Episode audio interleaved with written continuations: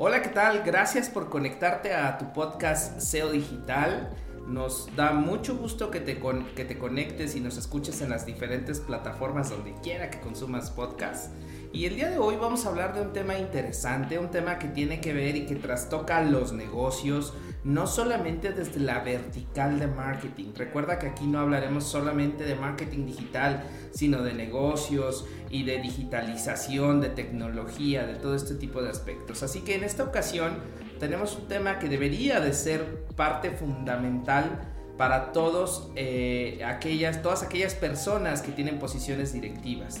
Para el SEO digital debería de saber de seguridad y el día de hoy hablaremos específicamente de ciberseguridad. Muchísimas gracias por conectarte, esto es SEO Digital.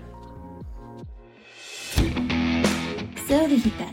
Tecnología, negocios, marketing online, expertos y mucho, mucho más. Un espacio pensado para ayudar a dueños, directores y gerentes de marca a tomar mejores decisiones. Conduce Luis Vadillo, Cristina Pineda y Andrés Costes. Patrocinado por MSK, expertos digitales. El aeropuerto Hartsfield Jackson de Atlanta, Georgia, es uno de los más transitados a nivel mundial. Para que tengan una idea, en un año mueve lo equivalente a toda la población de Argentina. Uno de sus proveedores se llama Colonial Pipeline, empresa que opera una gran red de oleoductos que transportan gasolina, diésel y combustible para aviones desde Houston hasta Nueva York. En mayo de 2021, este importante oleoducto tuvo que cerrar varios días debido a un ataque cibernético de ransomware. Es decir, le bloquearon los datos mediante cifrado y no se liberaban a menos que pagara un rescate. La respuesta a la escasez de combustible, por ejemplo, en el aeropuerto de Charlotte, American Airlines cambió temporalmente sus horarios de vuelo y el aeropuerto de Atlanta usó otros proveedores de, combustible. Dan Chiapa, director de productos de Sophos, una empresa británica de ciberseguridad, dijo, la infraestructura es un objetivo fácil y lucrativo para los atacantes. Vaya qué interesante dato, pensar la trascendencia que puede tener un aspecto digital a algo completamente físico como el suministro de diferentes combustibles en Estados Unidos. Pero este no es un caso ajeno y no es un caso que quisiéramos llevar a la conversación el día de hoy al terreno técnico. Como ustedes saben, este podcast eh, se distingue porque hablamos en lenguaje lo más sencillo posible y más enfocado a los negocios para tratar de entender estos conceptos. Este es el primero de dos podcasts que tendremos sobre, o probablemente más, escucharemos sus recomendaciones que tendremos sobre ciberseguridad. Y me gustaría comenzar planteando una sencilla definición de qué tiene que ver con estos de seguridad informática. Hay un autor bastante reconocido en estos temas llamado Álvaro Gómez. Y por ahí Álvaro Gómez dice que tiene que ver con cualquier medida que implique que, perdón, que impida la ejecución de operaciones no autorizadas sobre un sistema o una red informática cuyos efectos puedan conllevar a daños sobre la información, sobre el equipo o sobre software. Hablamos de esta, la ciberseguridad debería de cuidar estos tres pilares. Por una parte, dice Álvaro, la información. ¿Cómo se puede guardar, cómo se puede respaldar, salvaguardar esa información a través de de backups, a través de gestores de contraseñas, a través de accesos solamente autorizados. Pero no solo eso, también el tema de la gestión del software con controles de acceso, antivirus, este, anti-spam, eh, firewalls y cosas que tienen que ver más con el aspecto técnico a nivel eh, software, a nivel código y por otro lado que tiene que ver a nivel fierro, el hardware que tiene que ver ya con equipos de cómputo o algo que es bastante común en Internet de las Cosas, sensores, como en el caso que, Costes nos planteaba en, la introducción. Entonces, en este capítulo hablaremos acerca de las amenazas, qué deberíamos de, eh, afrontar, de conocer y cómo debería de cambiar por una cultura de la prevención. Y para eso me encantaría eh, escuchar a, a mi socia Cristina acerca del tema de, las amenazas. Cris, eh, gracias por estar por acá. ¿Dónde consideras que está el, grueso de estas amenazas? Muchas gracias, Luis. Pues yo iniciaría con las amenazas humanas. Ya más adelante eh, costes y tú hablarán de otro tipo, pero sí me quiero centrar mucho en esto porque fíjense que les traigo un dato. No sé si sabían, pero más o menos el 95% de las incidencias en ciberseguridad se deben a errores humanos.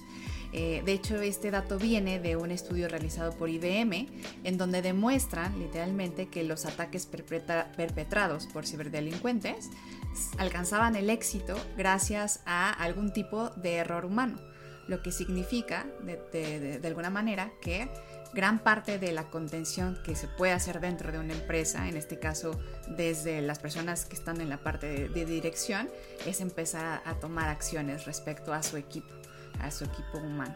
¿Sale? Eh, dentro de la parte de las amenazas humanas existen eh, cuatro, eh, de, alguna forma, cuatro tipos de estas amenazas humanas. La primera son usuarios con conocimientos básicos, ¿no?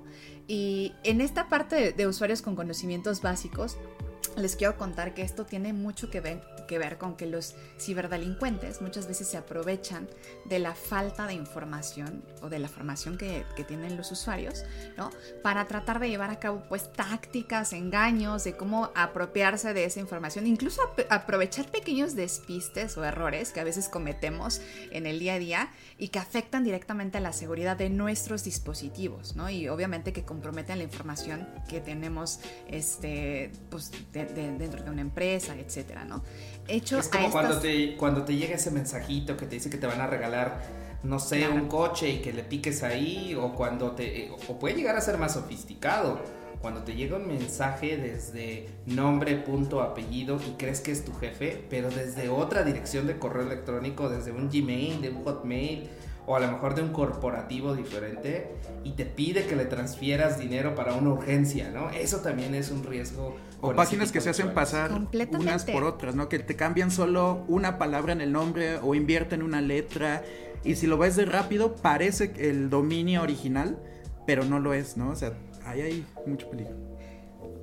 De hecho, a esas tácticas, a esos engaños, se les conoce como ingeniería social y precisamente el, objetivo es aprovechar cualquier descuido, cualquier despiste, cualquier información, cualquier pista de información que dejamos en redes sociales, en cualquier lugar, como para poder vulnerar eh, este, la parte de este acceso a información que nosotros pudiéramos tener.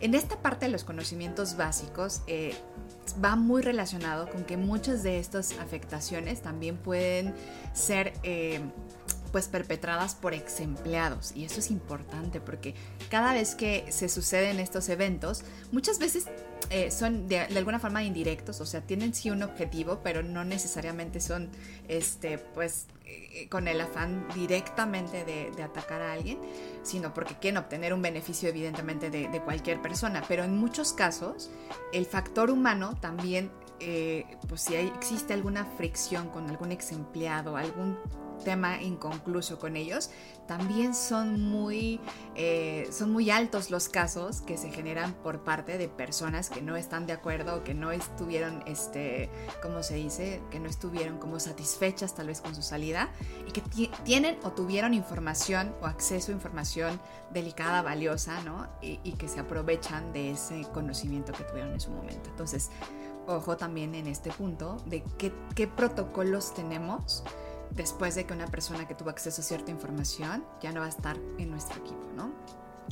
Y eh, dentro de esta parte de factor humano también entran los famosos hackers y los famosos crackers, que creo que eso es importante encontrar como la diferencia, porque muchas veces utilizamos como el término de hacker y para nosotros o para la gran mayoría es esta persona que tiene eh, la facilidad de acceder a cualquier sistema, ¿no? Que se sabe todas las llaves y todos los este, eh, y lo que sea para poder entrar a, algún lugar de, máxima seguridad. Y existe también esta otra figura que son los crackers.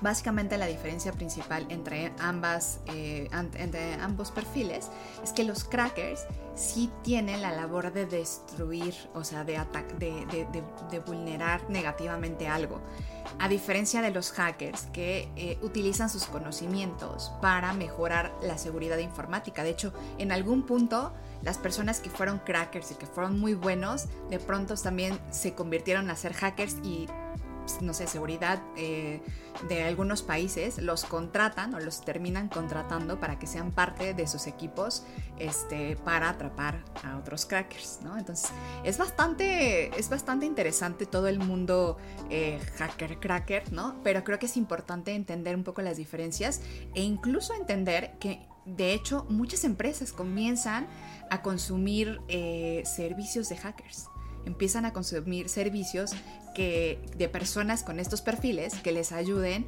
a diseñar eh, mejores métodos de seguridad para sus, para sus sistemas y que les ayuden a desarrollar, porque de hecho también esta es otra característica, los hackers también son capaces de fabricar su propio código de programación para arreglar fallos, para impedir la entrada de, de crackers precisamente a diferencia de los crackers, que ellos no, que ellos utilizan lo que ya está para poder este, acceder a, los, a los, sistemas de, información. Entonces, es interesante, no sé si sabían mucho de esta parte, creo que vale toda la pena que ahora en la, en la siguiente sesión pues, toquemos de pronto este, este punto, pero me parece muy importante porque incluso ahora con los, con los temas de que estamos viviendo a nivel global, un poco más eh, hablando de cosas como eh, guerra, guerra informática, todo eso, esta, esta cosa, este juego que se da, se da entre estos perfiles precisamente, ¿no? Y ya se dan organizaciones tipo como Anonymous y esto, en donde se juntan y de hecho ni se conocen, ¿no? Evidentemente, pero saben qué habilidades y qué perfiles tienen cada uno. Este, pues bueno eh, ya empiezan incluso, les decía yo, a dar servicios. De hecho, creo que es, eh, Apple tiene un, llamémosle, un concurso constante de encontrar vulnerabilidades. ¿no? De, te doy un premio si encuentras vulnerabilidades en la seguridad de mi programa, de mi software, de si encuentras estos huecos, ellos dan... Em, un premio, un premio monetario. Y bueno, y hablando también de otros tipos de amenazas, tenemos las amenazas, amenazas lógicas y amenazas físicas. Que las amenazas lógicas son tal cual las vulnerabilidades que pueden eh, tener tu software, como este ejemplo que les mencionaba de, de, Apple. Em, cualquier puerta que pueda tener este cualquier hueco estos eh, si ven nos llegan eh, parches de seguridad en cualquier tipo de programa hay constantemente parches de seguridad porque hay puertas que no se han visto, hay eh, espacios por donde se pueden colar y donde es tal cual una vulnerabilidad. Y también en estas amenazas lógicas están los software maliciosos, es decir, este clásico que busca hacer, hacer daño. Y en las amenazas físicas tenemos algo tal cual comenzamos con las catástrofes naturales, es decir, que se dañe, que se daña tu, tu equipo. O sea, hacia esto van las amenazas físicas, accidentes también vienen esta, en toda esta parte física, que te pongan un, eh, por ejemplo, hay ciertos eh, puntos, las USB, ¿no? Así que te pongan una USB y diga eh, algo que te dé curiosidad, ¿no? Es fotografías de las vacaciones y con, solo meter el USB ya estás infectando tu, tu dispositivo. Y sin asustarlos siempre que puedan eviten meter un USB y siempre que puedan más bien nunca metan una, una USB que no conozcan o compartir ese tipo de información sensible queda ahí, pero por supuesto también los riesgos se encuentran en las propias aplicaciones de mensajería como WhatsApp, ¿no? Activen su, eh, su autenticación de doble factor, les va a pedir una contraseña de dígitos para que puedan ingresarla cada cierto tiempo y entonces no puede ser tan fácil hackeado porque hay gente que ahí tiene su pasaporte, su credencial de lector, su comprobante de domicilio, eh, fotos de sus hijos, la foto de su tarjeta y le confía mucho la seguridad hacia allá. De hecho, en, muy conectado con esto que decías Andrés, con la parte lógica, pues están las informáticas. Y no queremos caer en tantas particularidades. Les, ya les había adelantado un poquito del, del phishing, ¿no? Que es esto? Es el término técnico para decir las personas que se hacen pasar por otras personas o incluso por otras compañías para sustraer información. Y eso sucede en las compañías. Sucede que una compañía le avisa a la otra que ha cambiado su clave del banco y que le depositan a otro lado. Y eso puede ser un fraude. Entonces, ¿cómo protegerse? Pues, como te protegerías en la vida misma. Cerciorarte que ese mail es de la persona. Si es necesario escribirle, hablarle por teléfono, devolverle la llamada, validar que eso viene de la persona correcta. Porque por supuesto existen otras vulnerabilidades.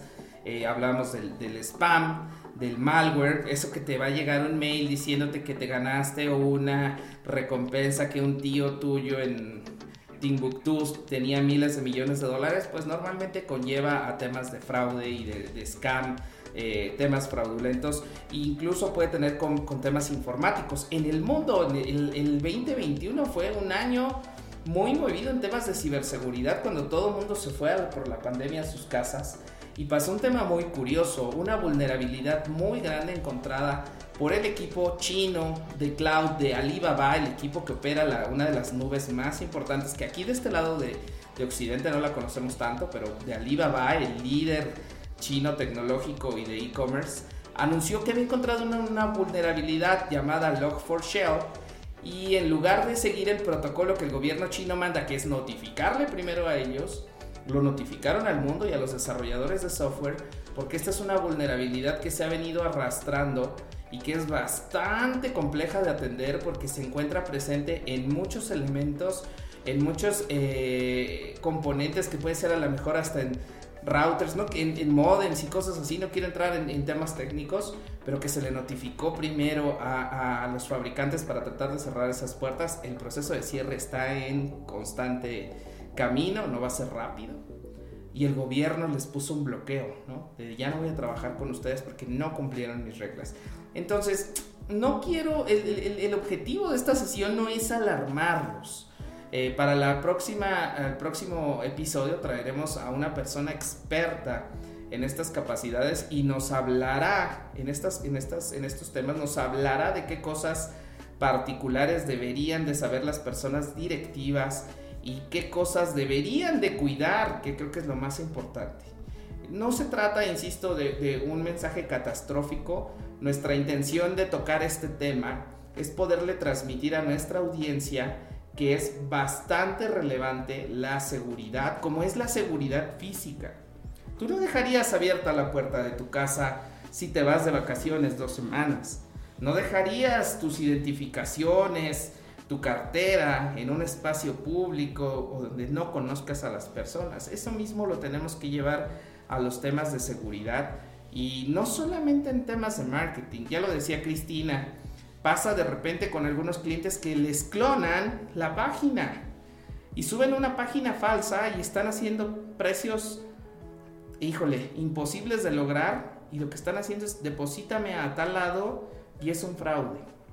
Para esto, por supuesto, pueden acudir a la policía de cada uno de sus países, en el caso de México, a la policía cibernética, pero también les recomendamos si pueden rastrear, tienen un poquito de conocimientos, rastrear al propietario de la página, siempre va a ser muy difícil, pero al menos sí se va a poder saber dónde la registró y van a poderle reportar a ese GoDaddy, a ese este, Nick, a Aki o a Neobox, el proveedor que ustedes tengan de, dominios, poderle reportar que están haciendo un abuso con ese email y es uno de los caminos más rápidos para bajar una página apócrifa. Eh, pero como esos existen muchos otros caminos que suceden en la ciberseguridad y para no hacer más largo este tema y que se pudiera volver muy complejo de entender, me gustaría ir cerrando este capítulo con algunas conclusiones.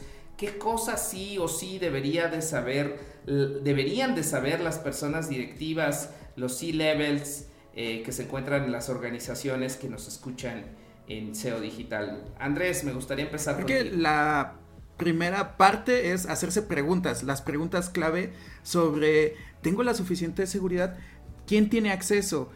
¿Quiénes entran? ¿Cuándo entran? Como decías, la parte de, así como es la seguridad en el mundo físico, en el mundo offline, también preguntarnos en el mundo online qué estamos haciendo para mantener la seguridad no solamente de nuestros datos, porque a veces es lo primero que se piensa en ciberseguridad, datos, claro, pero está este rebote de qué puede hacer quien obtenga esos datos con esa información. Hay otras implicaciones eh, que no vemos en un primer nivel con esas vulnerabilidades. Entonces es hacer una, le pudiera llamar una auto auditoría de seguridad para saber dónde están los huecos. Ese, esa sería mi, mi recomendación más importante. Gracias Andrés. Cristina, ¿cuál sería tu recomendación? Eh, primero partiría del hecho de que este tipo de información debería dejar de ser de nicho, o sea, que, que, solamente lo hablen los, los de TI, ya saben, los de... Los ingenieros en los sistemas. de sistemas. sistemas, ¿no? Ajá, exacto. Eh, creo que tiene que ser un, un, tema que, que, sea parte de la capacitación básica de, de cualquier eh, compañía. Eh, creo que es precisamente el primer punto de mitigación de estas cosas. Hablábamos de las amenazas humanas, ¿no? Si tenemos a nuestra gente capacitada al respecto de esto, deja de ser como este tema que nos da miedo y más bien forma parte del tipo de cosas que son básicas eh, dentro de, nuestra, de nuestro conocimiento como empresa, ¿no? Y después de entender esta parte de, información, de acceso a la información, pues, me iría a que todo SEO sí debería de tener... Eh, diferenciación de los tipos de amenazas, por eso quisimos enfocar este, este episodio en eso, pero más allá de identificarlos, saber si se tiene o confirmar si se tiene una estrategia de, mitigación o de control, ¿no? De cada una de ellas, ¿no? Por ejemplo, en el caso de las humanas, asegurarse de que su, su personal esté capacitado, pero que también se tengan protocolos de lo que decíamos, ¿no? Onboarding, offboarding, en donde se guardan este, los accesos, contraseñas, todo esto, o sea, tenerlo muy, muy claro, específicamente incluso para... Eh, quienes manejan plataformas de marketing en donde de pronto también un acceso es acceso a presupuestos, ¿no? De pronto. Entonces, tener muy claro es, esta parte. Sobre las lógicas, creo que más bien ahí hay que hablar de reglas, lo que decían hace rato. De hecho, ya muchos lo hacen, en, muchas compañías me ha tocado ver que, por ejemplo, si te dan el equipo de la empresa, no puedes descargar cualquier cosa, no puedes usar tal, tal software o no le puedes meter cualquier, personalizar de cualquier otra manera, ¿no? Entonces, tener estas reglas claras pero también explicar los porqués, ¿no? Para que las personas sepan.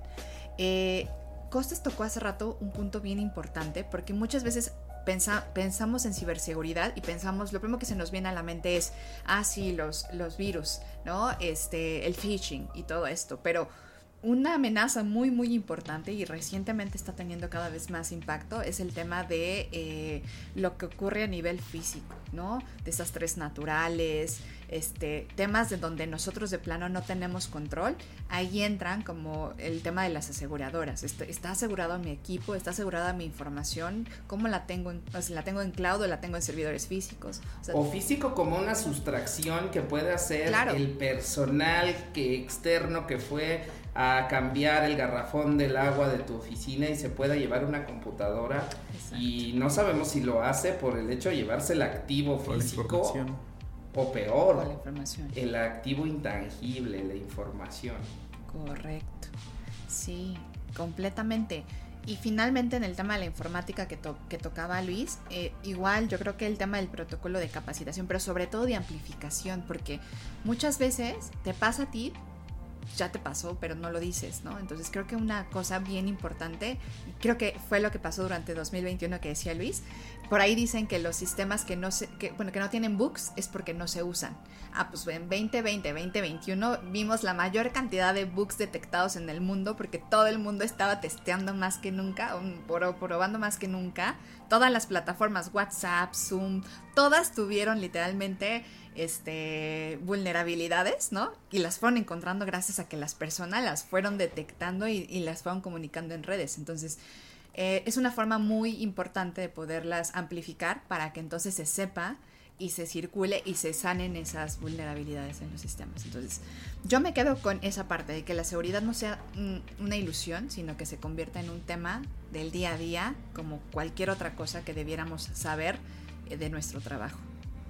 Me encanta que la seguridad no sea una ilusión, la seguridad tendría que ser responsabilidad de todos y la seguridad comienza por el elemento más débil de una organización, por esa persona que puede no conocer tanto los procedimientos o las formas de operar en, digital. En este sentido, incluso eh, comienza por nuestra información personal. Yo les diría que una de las cosas más importantes que podemos hacer acabando este episodio es ir a revisar nuestro WhatsApp nuestro Twitter, nuestro Facebook, nuestro correo electrónico y activarle la autenticación de doble factor o la de doble paso. ¿Qué, tiene, qué, significa eso? Es algo relativamente sencillo. Muchas veces funciona en, la capa más básica con que te mandan un mensaje a tu celular o a tu correo electrónico con un código de acceso y ese lo pegas y entonces ya te deja entrar a tu cuenta de Amazon, a tu cuenta de Facebook, a tu cuenta de Twitter. existe otro nivel más avanzado donde además de saberte la contraseña, porque para eso va el doble paso, es algo que te sepas y algo que te mandemos o algo que te llegue, un mensaje. Pero también existen incluso llaves físicas. Llaves físicas que funcionan como una memoria USB que solamente, que es una llave que te tienes que meter a tu computadora y si no tienes esa llave no puedes acceder, aunque te sepas la contraseña. A veces para algunos niveles de, de directivos les suena una exageración. Yo les diría que dado el avance que se tiene en temas digitales a nivel global, la ciberseguridad va a ser un aspecto fundamental, como lo es la seguridad misma para las personas en el mundo. La seguridad física, me refiero, el bienestar. Entonces, en ese sentido, yo los invitaría a, a buscar el, doble, eh, la doble autenticación. Les va a servir bastante. Mm, el 99% de las veces tienes Es no obviar las cosas, ¿no?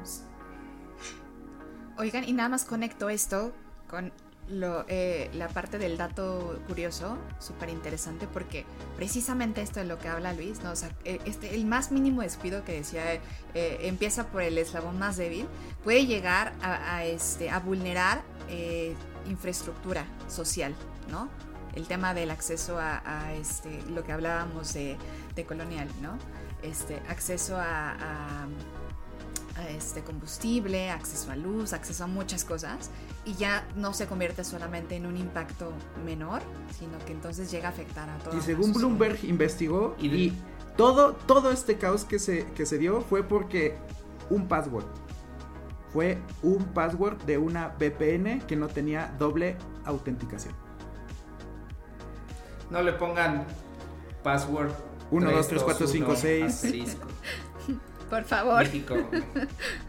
No le pongas Andrés Costes 1, porque va a ser hackeable muy rápido. Y otra recomendación, los gestores de contraseñas funcionan sensacional. Con una contraseña que recuerdes y adentro hay un baúl con un nivel bastante sofisticado de encriptado y de calidad de la contraseña que además te permite en tu iPhone, en tu Android, en tu tablet, en tu compu, en todos lados autocompletar la contraseña imposible porque no la tienes que recordar. Solamente haces una contraseña robusta una ocasión y te puedes proteger. Evidentemente, en el mundo de digital existen más cosas que esto que hemos hablado el día de hoy. Existe un nivel muy sofisticado, imagínense una institución bancaria, el nivel de cuidado que debe de tener para los activos o una fintech, incluso si llegara a tener activos virtuales cómo poderse proteger. Y ya lo decía Cristina, la seguridad también sucede en función de ir aprendiendo sobre las puertas que están abiertas. Entonces esa será la excusa perfecta para en el próximo episodio traer a una especialista en el tema y que nos platique qué cosas debería de saber el SEO digital acerca de ciberseguridad. Muchísimas gracias por escucharnos. Esto fue SEO Digital y nos escuchamos en la próxima. SEO digital, tecnología, negocios, marketing online, expertos y mucho, mucho más. Un espacio pensado para ayudar a dueños, directores y gerentes de marca a tomar mejores decisiones. Conduce Luis Vadillo, Cristina Pineda y Andrés Costes. Patrocinado por MSK, Expertos Digitales.